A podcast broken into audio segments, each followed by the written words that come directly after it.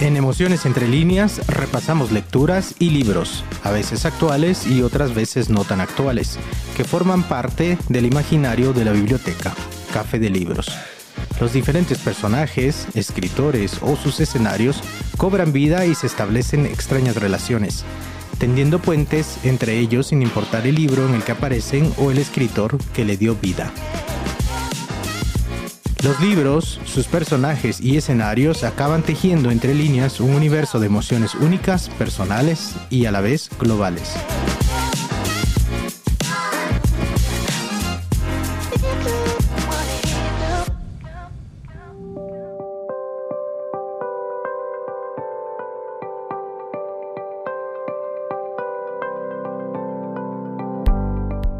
Hoy, en Emociones entre líneas, más planticas bonicas en la biblioteca.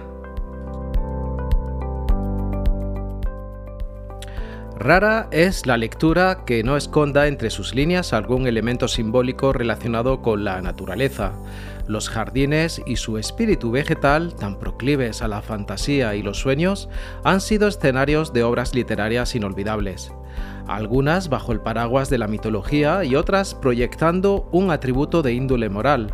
En todas ellas subyace la condición humana como impulso de escritura. Por mencionar algunos, nos vienen a la mente el Jardín de los Capuleto, el refugio para el amor verdadero de Romeo y Julieta de William Shakespeare.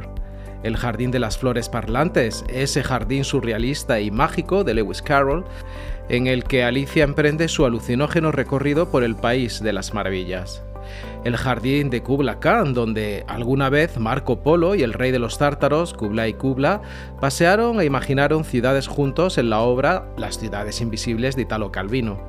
El jardín del gigante egoísta, escenario del relato de Oscar Wilde, que había sido pensado por su dueño, el gigante, como exclusivo para sus ojos, porque los jardines son también tesoros. El jardín de la señora Dalloway, obra de Virginia Woolf que se convierte en su refugio donde puede escapar de las convenciones sociales y explorar su propia identidad. Y el bosque Fangor, ubicado en el extremo sureste de las montañas nubladas y uno de los bosques más antiguos de la Tierra Media, ideado en la obra del Señor de los Anillos de J.R.R. Tolkien. Y es que la conciencia del individuo con respecto a la crisis climática y la cerididad del mundo en el que habitamos conduce a nuevas preocupaciones. Para sobrellevarlas, una posible solución es rodearnos de plantas, flores, parterres, árboles y si es posible de gatitas y gatitos para ya alcanzar un nivel zen en nuestras vidas. La práctica de la jardinería no solo proporciona valores como la paciencia o la perseverancia que la sociedad contemporánea ha relegado, también los jardines, más allá de sus dimensiones y características, son también espacios de añoranza, un mundo al margen de lo tecnológico, más apacible y sencillo. Y si hay presencia gatuna, mucho mejor apropiándonos de las palabras del escritor argentino Jorge Luis Borges, que decía que planta tu propio jardín y decora tu alma, en lugar de esperar que alguien te traiga flores, en el pod del día de hoy, más planticas bonicas en la biblioteca, transitaremos por lecturas con las que aprenderemos de la experiencia de un guardia forestal que nos explicará todo lo que aprendió de los árboles, haremos un viaje cuyo protagonista descubre el amor y los secretos de las poderosas secuoyas, disfrutaremos las cuatro estaciones en un maravilloso poemario cuyos versos serán la voz de las plantas, árboles y flores, conoceremos a cinco mujeres urbanitas que siempre compran flores aunque ninguna lo hace para ellas mismas y viviremos las aventuras de un tulipanero que se afanará en conseguir el bulbo de una preciada flor. Iniciemos este idílico paseo por algunos escenarios narrativos de pasión botánica e indómitas naturalezas que son los protagonistas o desempeñan un papel preponderante en las historias narradas, como siempre, desde las lecturas que forman parte del imaginario de la biblioteca Café de Libros.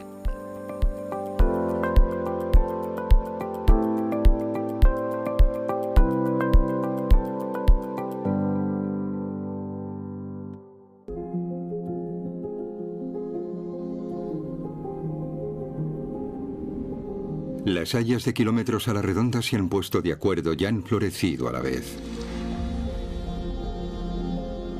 El árbol madre une sus raíces a las de los pequeños y los alimenta, casi como si los amamantara. Los árboles no son máquinas para producir madera. Son seres que sienten.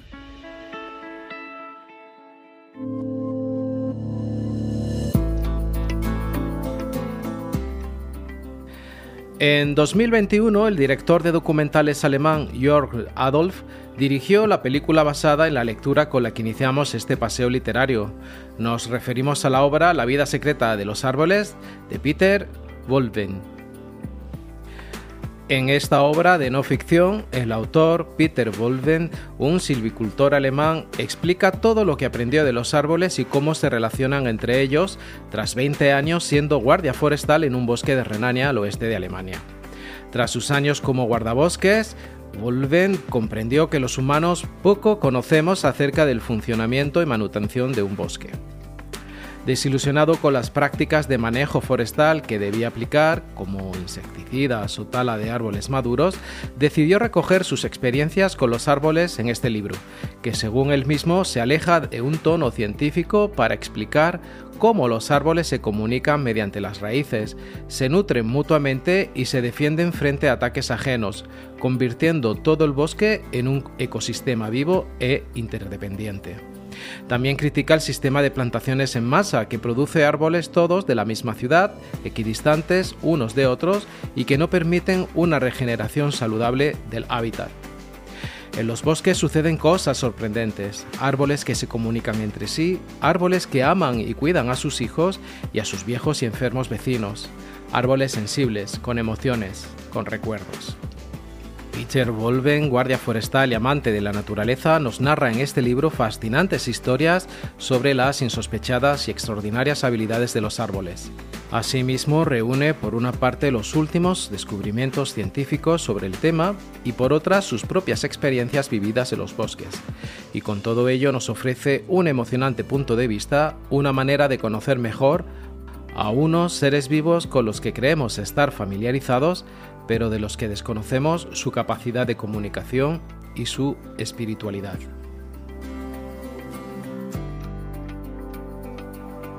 Peter Wolven nació en 1964. Es un silvicultor alemán guardabosques retirado, reconocido por su divulgación acerca de la vida de los árboles y otras plantas, el ecosistema del bosque y la conservación ambiental. Su activismo se centra principalmente en la incorporación de prácticas de manejo forestal respetuoso con el medio ambiente y sostenible. Wolven comenzó a publicar libros que popularizaron la investigación científica sobre ecología y gestión ambiental en 2007. Tras la publicación de esta obra, La vida secreta de los árboles, los periódicos locales y nacionales se hicieron eco de su actividad. En 2016 publicó La vida secreta de los animales.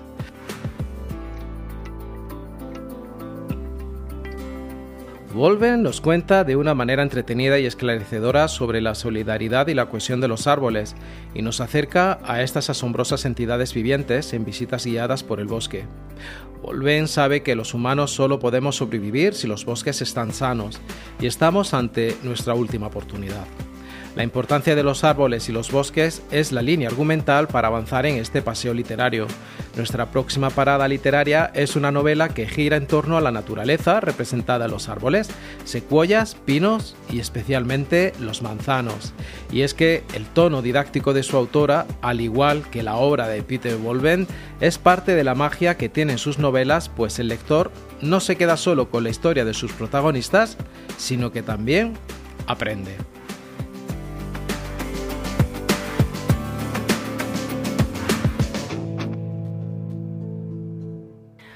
I think the greatest pleasure is is, is a small one. It's when I um, I get a sentence right or I get a paragraph right, and I and it's unexpected.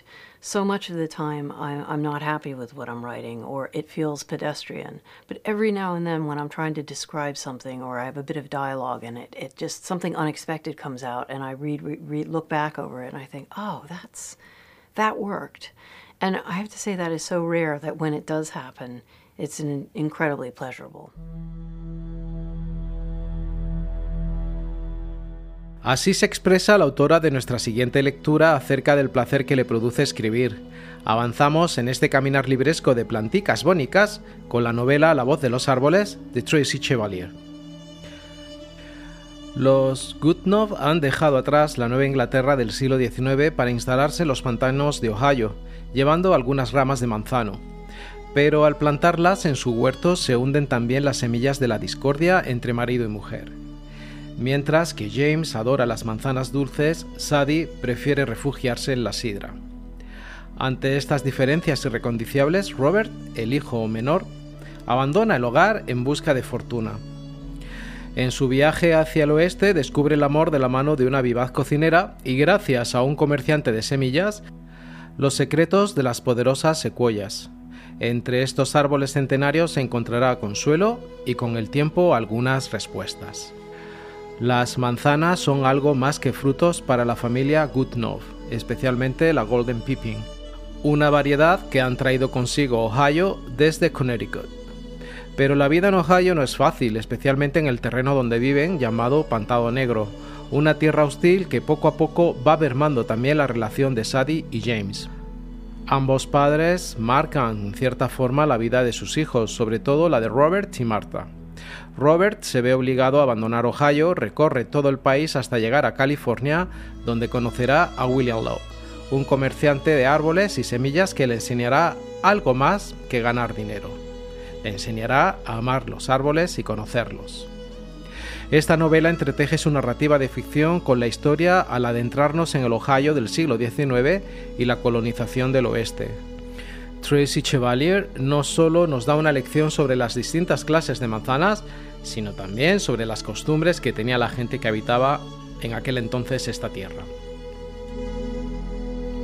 Tracy Chevalier nació en 1962. Escritora estadounidense, se mudó a Reino Unido donde trabajó durante un tiempo en varias editoriales. Tras graduarse en escritura creativa, consiguió el reconocimiento con su primera novela, El azul de la Virgen. Con su novela La joven de la perla, un libro basado en la creación del famoso cuadro La joven de la perla de Vermeer, afirmó su éxito internacional. Otros de los títulos publicados que podemos mencionar de esta escritora son Ángeles Fugaces, La Dama y el Unicornio, El Maestro de la Inocencia, Las Huellas de la Vida, El Último Refugio, La Voz de los Árboles y El Chico Nuevo. La naturaleza, los bosques, el jardín ha desempeñado un papel fundamental en la literatura a lo largo de la historia. Desde su representación como escenario hasta su simbolismo como metáfora, la naturaleza ha sido utilizada por numerosos autores para transmitir ideas, emociones y reflexiones. En el caso de Tracy Chevalier y especialmente su obra La voz de los árboles nos permite comprender mejor nuestra relación con la naturaleza y explorar temas universales como el amor, la muerte y la búsqueda de la felicidad. Esta sensación de conexión con el entorno y con la naturaleza nos permite abrazar nuestra siguiente lectura.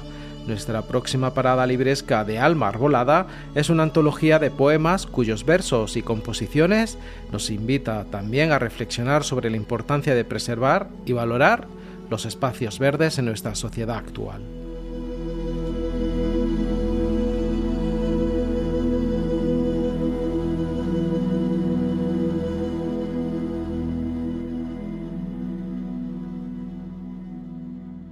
Dicen que no hablan las plantas, ni las fuentes, ni los pájaros, ni el onda con sus rumores, ni con su brillo los astros. Lo dicen, pero no es cierto, pues siempre cuando yo paso, de mí murmuran y exclaman, ahí va la loca soñando con la eterna primavera de la vida y de los campos, y ya bien pronto, bien pronto tendrá los cabellos canos, y ve temblando aterida que cubre la escarcha el prado. Hay canas en mi cabeza, hay en los prados escarcha, mas yo prosigo soñando, pobre, incurable sonámbula, con la eterna primavera de la vida que se apaga y la perenne frescura de los campos y las almas, aunque los unos se agostan y aunque las otras se abrasan. Astros y fuentes y flores, no murmuréis de mis sueños, sin ellos, ¿cómo admiraros? Ni cómo vivir sin ellos.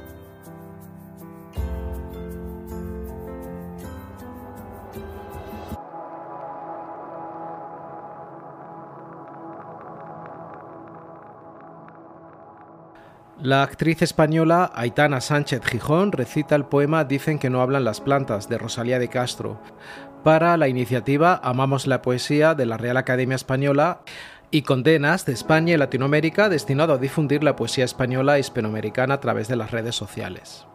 Este poema está incluido en la lectura con la que damos un paso más en nuestro caminar de libros inspirados por la naturaleza. Nos referimos al poemario Dicen que no hablan las plantas, antología de poesía española y latinoamericana realizada por Raquel Lanceros y Fernando Marías. La poesía nos habla y nos contiene y nos concierte y nos relata. La poesía interpreta al humano. La poesía nos busca y nos refleja. La palabra vive no mueren los poetas, y en este libro, humildemente, lo quiere demostrar. Durante el proceso de selección de los textos que habrían de componer este poemario, surgió de entre la montaña de papeles el poema que le da título, en el cual una mujer joven que camina por el campo se pregunta con inquietud si no serán sus sueños una locura a la que debe renunciar. Inmediatamente Raquel Lanceros y Fernando Marías sintieron que el poema le susurraba, que esos versos representan a todas las personas del mundo que aman la naturaleza y engendran sueños por los que lucharán. La naturaleza nos habla todo el tiempo, constantemente, en directo, todos los días, todos los minutos de todos los días de todos los años. La naturaleza narra, nos cuenta la eclosión de alegría que todo lo inunda en primavera o el recogimiento del otoño que tantas melancólicas meditaciones propicia. La cuidada edición realizada por los antologistas de esta lectura recopila poemas y versos de autores de la talla de Lorca, Machado, Becker, Delmira Agustini, Rubén Darío, Rosalía de Castro, César Vallejo, Antonio Machado, José Martí, Miguel de Unamuno y así hasta 52 poemas, muchos de ellos sonetos, que nos hacen recorrer las cuatro estaciones. Sus tonalidades, sus temperaturas, su flora, su fauna, el cambio de la vida según van cambiando ellas. La voz en verso nos hace sentir la tierra húmeda de otoño, la escarcha invernal, los perfumes florales de la primavera y la sequedad del verano. Raquel Lanceros nació en 1973. Es una poeta y traductora española. Su obra poética ha sido parcialmente traducida al inglés, francés, italiano, holandés, hindi, turco, hebreo, griego, ruso, armenio, serbo-croata, árabe y portugués. Asimismo, ha sido incluida en numerosas antologías y publicaciones literarias, tanto en España como en otros países como Italia, México, Bélgica, Francia, Nicaragua, Macedonia, Colombia, El Salvador, Turquía, Chile, Perú, India, Ecuador, Bolivia, Estados Unidos, Armenia, Puerto Rico, Marruecos y Argentina. Ha recibido numerosos premios y galardones, entre ellos el Premio Antonio Machado en 2009, Premio de Poesía del Tren en 2011, el Premio Jaén en 2013, el Premio Andalucía de la Crítica y el Premio de la Crítica, ambos en 2019. Fernando Marías nació en 1958 y falleció en 2022. Fue un escritor, guionista y editor español. Su primera novela, La luz prodigiosa, ganó el Premio Ciudad de Barbastro en 1990. En 2001, con la novela El niño de los coroneles, ganó el Premio Nadal. Algunos títulos de su prolífico legado literario que podemos mencionar son Zara y el librero de Bagdad, Todo el amor y casi toda la muerte, El silencio se mueve, La isla del padre, Arde este título y Al otro lado de la brújula, coescrito con Rosa Masip. De los muchos premios y reconocimientos recibidos mencionaremos el Premio Nacional de Literatura Infantil y Juvenil en 2006, el Premio Gran Angular en 2008 y el Premio Biblioteca Breve en 2015. Fernando María Samondo, uno de los antologistas del poemario Dicen que no hablan las plantas, antología de poesía española y latinoamericana, fundó el colectivo artístico llamado Hijos de Mary Shelley. Con él participó en las sesiones de homenaje a la pionera feminista Mary Wollstonecraft y el libro titulado Wollstonecraft Hijas del Horizonte, donde también figuran otras importantes escritoras como Espido Freire, Paloma Pedrero, Nuria Varela, Cristina Cerrada, Evan Díaz Riobello, María Zaragoza, Raquel Lanceros, Cristina Fallarás y la autora con la que llegamos al Ecuador de este paseo literario. Nuestra próxima parada libresca es la obra de una novelista y dramaturga española que, al igual que la antología poética Dicen que no hablan las plantas, plantea los espacios naturales, en su caso a través de la perspectiva floral, desde su representación como escenario hasta su simbolismo como metáfora para transmitir ideas, emociones y reflexiones.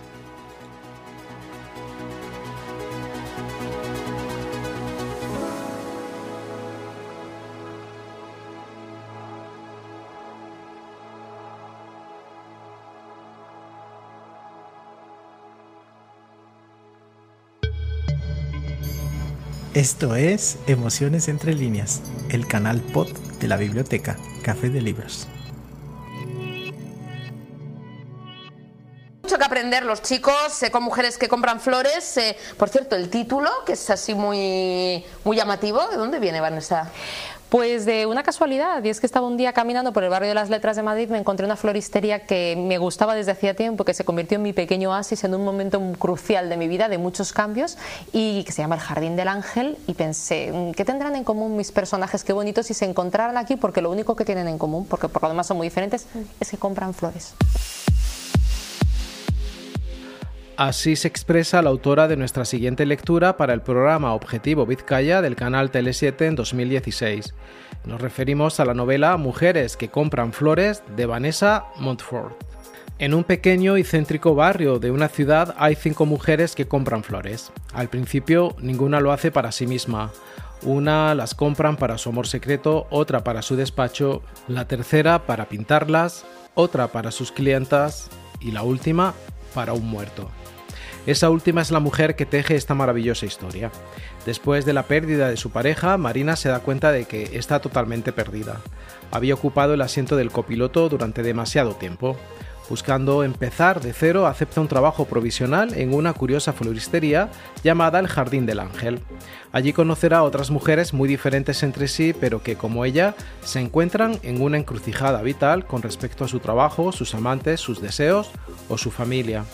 De la relación entre ellas y Olivia, la excéntrica y sabia dueña del local, surgirá una estrecha amistad de la que dependerá el nuevo rumbo que tomarán sus vidas. Las mujeres que compran flores son Marina, sufre el síndrome del copiloto, siempre ha dependido de que su pareja le marque el rumbo de su vida. Su flor es la violeta, que simboliza la humildad y la timidez, pero también la confianza en sí misma que debe ganarse. Cassandra padece el síndrome de la supermujer, Prioriza su éxito profesional sobre su vida personal en el caso de llegar a tenerla. Su flor es la orquídea azul, símbolo del relax que le falta. Gala representa el síndrome de Galatea. Cree firmemente que la mujer tiene hoy todos los derechos. Todos salvo el de envejecer. Su flor es el lirio blanco, símbolo de una coquetería que no se marchita hasta morir. Aurora, ella encarna el síndrome de la bella sufriente, confunde el amor con la obsesión, es decir, cuanto más dolor, más enamorada se siente. Su flor es la caléndula, la flor de la pena pero también es símbolo de la crueldad que no se atreva a devolver ni siquiera en pequeñas dosis para defenderse. Y Victoria, una de esas mujeres que han decidido poder con todo, la mejor madre, la mejor trabajadora, la mejor hija, o dicho de otro modo, las que tienen el síndrome de la omnipotencia. Su flor es la del membrillo, la flor de la tentación, la tentación de romper con todo y liberarse. Vanessa Monfort nació en 1975, es una novelista y dramaturga española. Comenzó su carrera literaria durante los años universitarios con el estreno de las obras de teatro Quijote Show en 1999, Paisaje Transportado en 2003 y Estábamos destinadas a ser ángeles en 2006. Algunas de sus novelas publicadas son La mujer sin nombre, El sueño de la crisálida, La leyenda de la isla sin voz, Mitología de Nueva York, El ingrediente secreto y La hermandad de las malas hijas. Entre algunos de los reconocimientos y premios recibidos mencionaremos el Premio Internacional de Novela Ateneo Joven de Sevilla en 2006, el Premio Internacional de Novela Ateneo de Sevilla en 2010 y el Premio de Fundación Autor SGAE en 2012. En el año 2014, Vanessa Monfort publicó la novela La leyenda de la isla sin voz, cuya trama se desarrolla en la Nueva York de 1842, en la isla de Blackwell, ubicada en el East River frente a Manhattan. Un tenebroso lugar donde son confinadas las personas que rechaza la conservadora sociedad del momento. A sus 30 años, Charles Dickens ya es un escritor de éxito. Se encuentra de gira por Estados Unidos cuando recibe un misterioso anónimo que le invita a descubrir el secreto de Blackwell. Allí conocerá a Nan Radcliffe, una joven y comprometida enfermera que lo acompañará en esta aventura. Mientras se enfrenta a los peligrosos misterios de la isla y las tramas de corrupción y crueldad se vuelven más amenazantes en torno a ellos, Dickens decidirá narrar una historia a los reclusos para tratar de sacarlos de su desesperanza. Charles Dickens fue un escritor inglés que muchos lo consideran el mejor novelista de la época victoriana. De hecho, el término dickensiano se utiliza para describir algo que recuerda a Dickens y sus obras, como las malas condiciones sociales o los personajes cómicamente repulsivos. Pues bien, este escritor inglés es el indicio que nos lleva hasta la última parada de este transitar de lecturas. Dickens falleció en 1870, el mismo año en el que también murió el autor, igualmente célebre como Dickens, de nuestra siguiente lectura. Este es uno de los autores más famosos de la Francia del siglo XIX, creador de novelas, folletines y obras de teatro. La última parada libresca es una novela de intriga que nos sumergirá en la tumultuosa sociedad holandesa de finales del siglo XVII.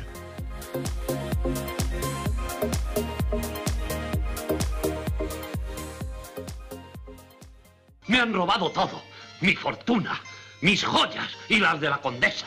¿Oís esto, señor jefe superior de policía? ¿Los robos del tulipán negro no os calientan las orejas? Señor jefe superior de policía, ¿Pensáis en poder algún día honrar vuestro cargo y justificar vuestro título, señor jefe superior de policía? Pero, señor Marqués, mi celo... La cabeza del tulipán negro. Quiero la cabeza del tulipán negro aquí, sobre esta mesa.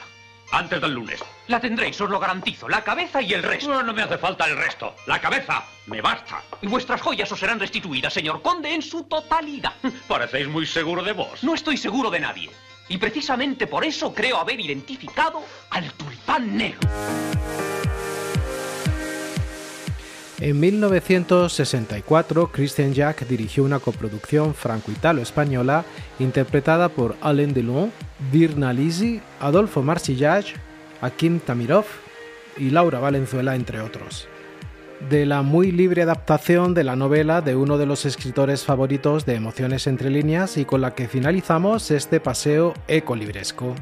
Nos referimos a la novela El tulipán negro del escritor francés Alejandro Dumas. La novela inicia con el linchamiento de los hermanos Cornelio y Johann Witt. El pueblo rechaza la República de los Hermanos y quiere restablecer el estatuderato. Cornelio es encarcelado y aprovechando que Johann va a visitarle a prisión, se produce una revuelta en el pueblo que termina con ambos hermanos muertos. Cornelio tenía un ahijado, Cornelio Van Baerle, un tulipanero que vivía tranquilísimo en una casita con jardín. A este le confió Witt una serie de cartas con contenido sensible y peligroso, dada la acusación de deslealtad a la que se enfrentaba. Estos papeles terminan con los huesos de nuestro tulipanero en la cárcel. Cornelio, cuya única pasión de vida era crear una especie hibridada de tulipán de color negro, acaba en una celda y los únicos humanos con los que habla son su carcelero y la hija de este, Rosa. De hecho, Rosa, una mujer fuerte con iniciativa e ingenio, será un personaje esencial en el desarrollo de la narrativa. El relato tiene formato típico de las novelas del siglo XIX, publicadas en prensa y por entregas. El narrador en tercera persona, que puede ser el propio escritor, se dirige al lector mediante preguntas retóricas destinadas a estimular su curiosidad. En el final de cada capítulo, la acción mantiene el suspense necesario que incite a proseguir la lectura en el siguiente. Escritor de novelas, folletines y obras de teatro, Alejandro Dumas nació en 1802 y falleció en 1870. Es uno de los autores más famosos de la Francia del siglo XIX y que acabó convirtiéndose en un clásico de la literatura gracias a obras como Los Tres Mosqueteros o El Conde de Montecristo, la preferida de Emociones entre líneas. De formación autodidacta, Dumas luchó para poder estrenar sus obras de teatro. No fue hasta que logró producir Enrique III en 1830 que consiguió el suficiente éxito como para dedicarse a la escritura. Fue con sus novelas y folletines, aunque siguió escribiendo y produciendo teatro, con lo que consiguió convertirse en un auténtico fenómeno literario. Autor prolífico, se le atribuyen más de 1.200 obras, aunque muchas de ellas al parecer fueron escritas con supuestos colaboradores o escritores fantasmas. Entre su muy extensa obra literaria mencionaremos títulos como El Conde de Montecristo, La Reina Margot, Los Hermanos Corsos, Los Mil y un Fantasmas, La Mujer del Collar de Terciopelo, Los Tres Mosqueteros, La Condesa de Salisbury, La Torre de Nesle, El Collar de la Reina, entre otros.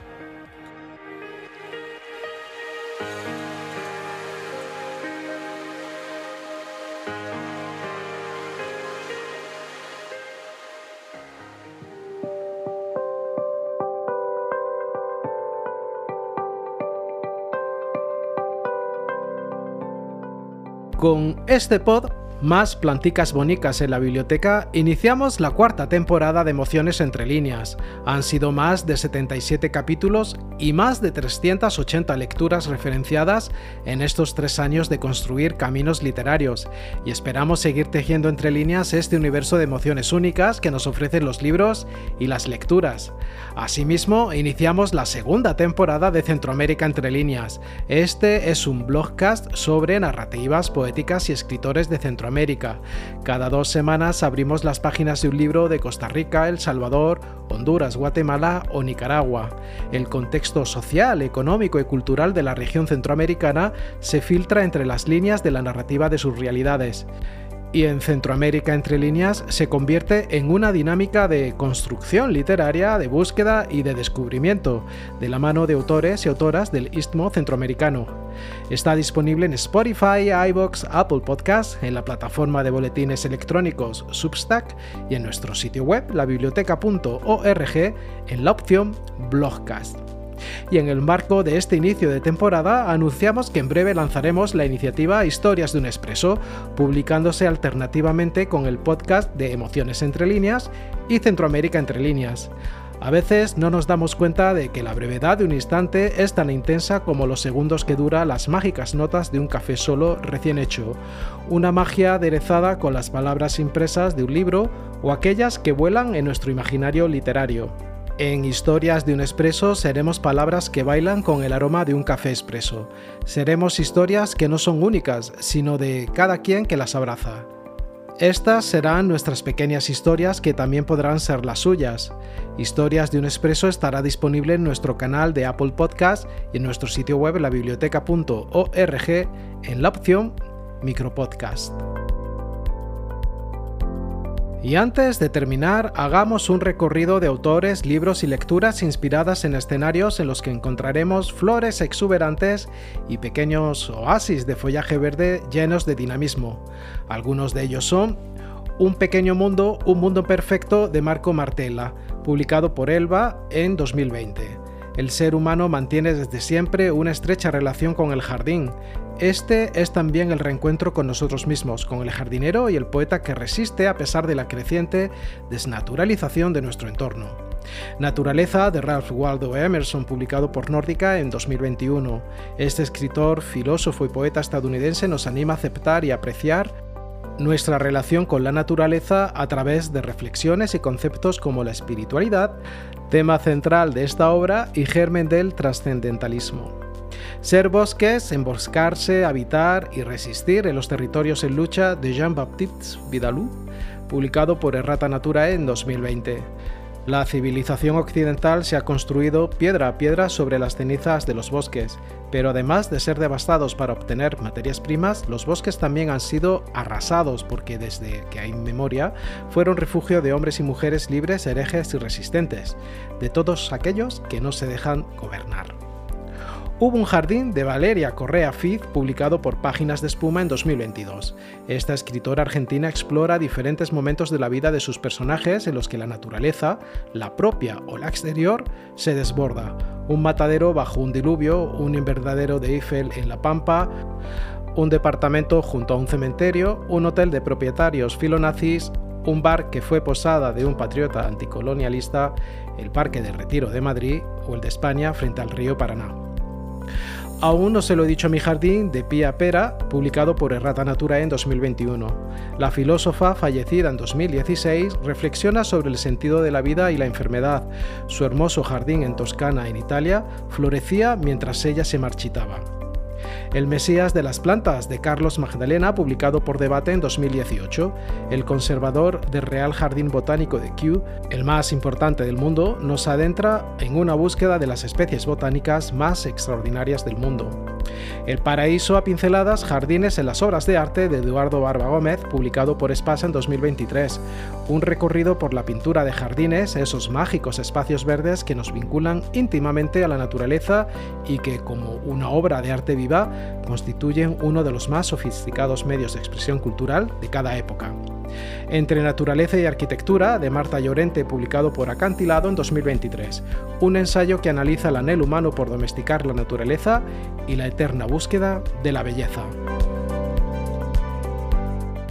Este podcast está hermanado con el ya emitido Planticas Bónicas en la Biblioteca, en el que también tuvimos la oportunidad de visitar escenarios narrativos de pasión botánica e indómitas naturalezas.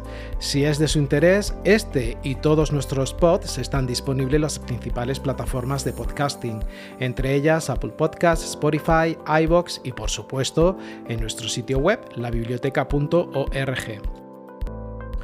Y queremos terminar este pod invitándoles a descubrir otras lecturas cuyas narrativas se desarrollan entre mágicos jardines, frondosos bosques y escenarios en los que flores, plantas, arbustos, árboles crean un ecosistema con vida propia. Algunos títulos que podemos mencionar son la cultivadora de rosas de Charlotte Link, publicado por Salamandra en 2005, El jardín de medianoche de Philippa Pierce, publicado por Ciruela en 2011, Crímenes y jardines de Pablo de Santis, publicado por Planeta en 2013, El hombre que plantaba árboles de Jean Giono, publicado por Duomo Editorial en 2014, Flores cortadas de Karin Slaughter, publicado por HarperCollins en 2015, el banco en el jardín de Michael Jacob, publicado por Avada en 2016. La vida secreta de las plantas de Christopher Bird y Peter Tompkins, publicado por Capitán Swing en 2016. Jardinosofía, una historia filosófica de los jardines de Santiago Beruete, publicado por Editorial Turner Libros en 2016. Pequeños Paraíso, el espíritu de los jardines de Mario Satt, publicado por Acantilado en 2017. El día que sueñes con flores salvajes de Paola Calasanz, publicado por Roca Editorial en 2017. Asesinato en el Jardín Botánico de Santos Piassese, publicado por Ciruela en 2017. Jardines en tiempos de guerra de Theodor Zerik, publicado por Elba en 2018.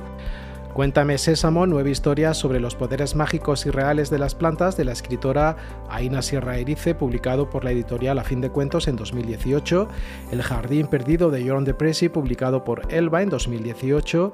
Los Jardines de los Monjes de Peter Sewell y Regula Fruller, publicado por Elba en 2019. La Vuelta al Mundo en 80 Árboles de Lucille Clerk y Jonathan Drury, publicado por Editorial Bloom en 2019, El Jardín de Senderos que se bifurcan, incluido en la obra Ficciones de Jorge Luis Borges, publicado por Lumen en 2019, Los Árboles que nos quedan de Ramón Andrés, publicado por Hyperion en 2020, Aquellos Jardines Bárbaros de Alberto Rivas, publicado por Lastura en 2021, El Huerto de las Brujas, Las Plantas en la Magia, la Cultura Popular de Sandra Lawrence, publicado por Bloom en 2023, Mi Jardín y otras historias naturales de August Strindberg, publicado por Elba en 2023, entre otros libros y lecturas cuya trama destila la tranquilidad que transmiten los parterres de intenso verde y una terraza adornada con bugambillas y olorosos jazmines. Ahora sí, finalizamos este breve repaso de libros, lecturas, autores, personajes y escenarios inspirados en la siempre reconfortante naturaleza y en las planticas bonicas. Por cierto, en nuestro boletín informativo incluimos parte de los textos narrados, las fuentes de información consultadas y otras novedades sobre los podcasts de Emociones entre líneas. Si desea recibirlo por correo electrónico, le invitamos a que se suscriba a nuestro sitio web, labiblioteca.org, en la opción Un podcast de libros Muchas gracias a aquellas personas que nos escuchan en Ciudad de Guatemala, Jutiapa, El Progreso y Totonicapán en Guatemala, en Estados Unidos, concretamente los estados de Virginia, New York, Washington, Ohio, California, Texas, New Jersey, Oregon, North Carolina, Massachusetts y Florida, desde Andalucía, Cataluña, Madrid, Valencia, Galicia, Islas Canarias, País Vasco, Castilla-León y Castilla-La Mancha en España, Hesse en Alemania, Ciudad de México, Chihuahua, Aguascalientes, Yucatán, Guanajuato, Tabasco, Puebla, San Luis Potosí, Michoacán, Estado de México, Oaxaca, Coahuila, Hidalgo, Morelos, Jalisco, Baja California Sur, Querétaro, Zacatecas, Veracruz, Tamaulipas y Quintana Roo en México, Quebec y Ontario en Canadá, Francisco Morazán, Ocotepeque, Santa Bárbara, Atlántida y Cortés en Honduras, Leinster en Irlanda, Bogotá, Cundinamarca, Caldas y Santander en Colombia, y San Salvador y la Libertad en El Salvador. Nos volvemos a encontrar en dos semanas aquí en Emociones entre líneas, el canal pod de la biblioteca Café de Libros.